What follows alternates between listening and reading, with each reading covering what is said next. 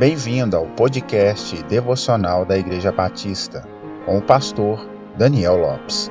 Siga as nossas redes sociais, arroba PIB Francisca Adriângela, um lugar de encontro com Deus.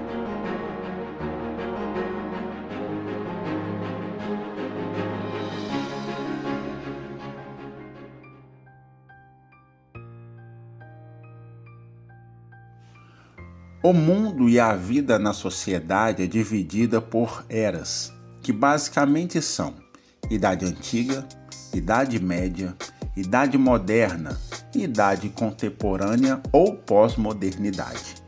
A igreja, como está inserida na sociedade peregrina nesse mundo, passa também por essas eras, sendo tentada a se render às novidades que surgem, e junto delas heresias e enganos.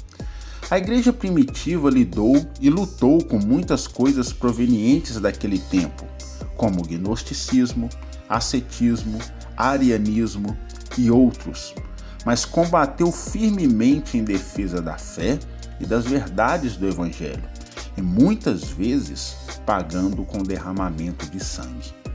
Hoje a igreja pós-moderna tem se encurvado à cultura, à sedução por fama e prestígio, a teologia da prosperidade que a cada dia atrai mais adeptos e também mais vítimas, com uma mensagem do tipo: sacrifique seus bens a Deus e seja rico. A teologia do coach, do emocionalismo e a mensagem motivacional tomam o lugar do evangelho, que rasga a alma e mostra ao homem a sua decadência e a necessidade de um salvador. Igrejas que, para atraírem pessoas, usam dos meios mais espúrios e podres possíveis. No contexto brasileiro, é perturbador.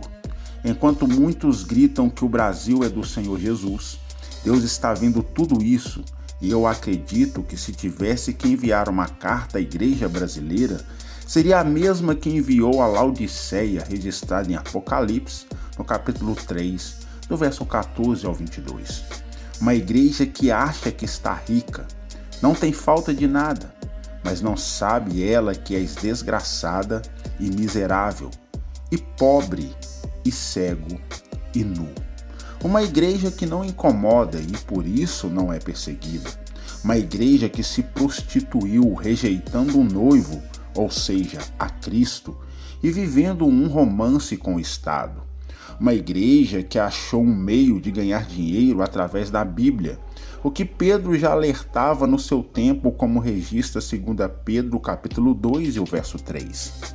E a coisa só não está pior porque existem homens e mulheres fiéis que não só pregam o evangelho, mas vivem o evangelho.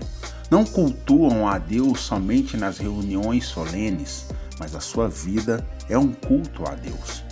Que o Senhor continue levantando um povo fiel e traga despertamento à sua igreja, nem que seja por meio de juízo, dor e lágrimas.